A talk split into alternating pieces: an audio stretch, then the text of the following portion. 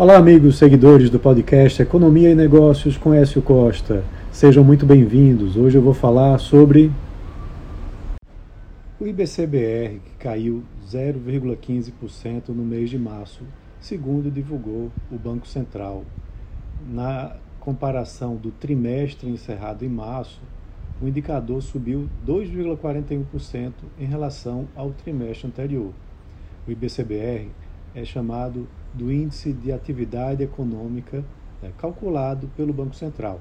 Ele funciona como uma prévia de desempenho do PIB brasileiro, mas só olha pelo lado da oferta, enquanto que o IBGE divulga tanto o lado da oferta quanto o lado da demanda, que inclui consumo das famílias, investimento e gastos governamentais.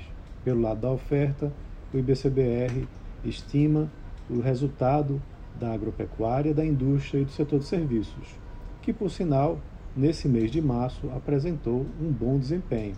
Apesar disso, teve essa queda de 0,15% em relação a fevereiro.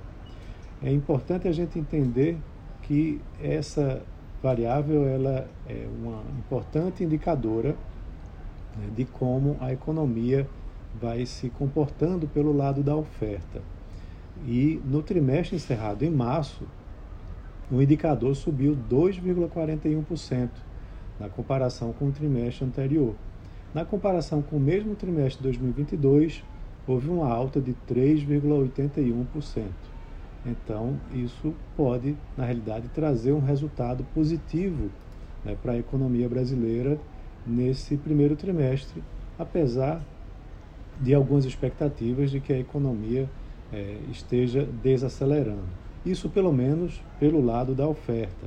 Claro que temos que acompanhar também o desempenho pelo lado da demanda, como o IBGE normalmente calcula. Então é isso. Um abraço a todos e até a próxima.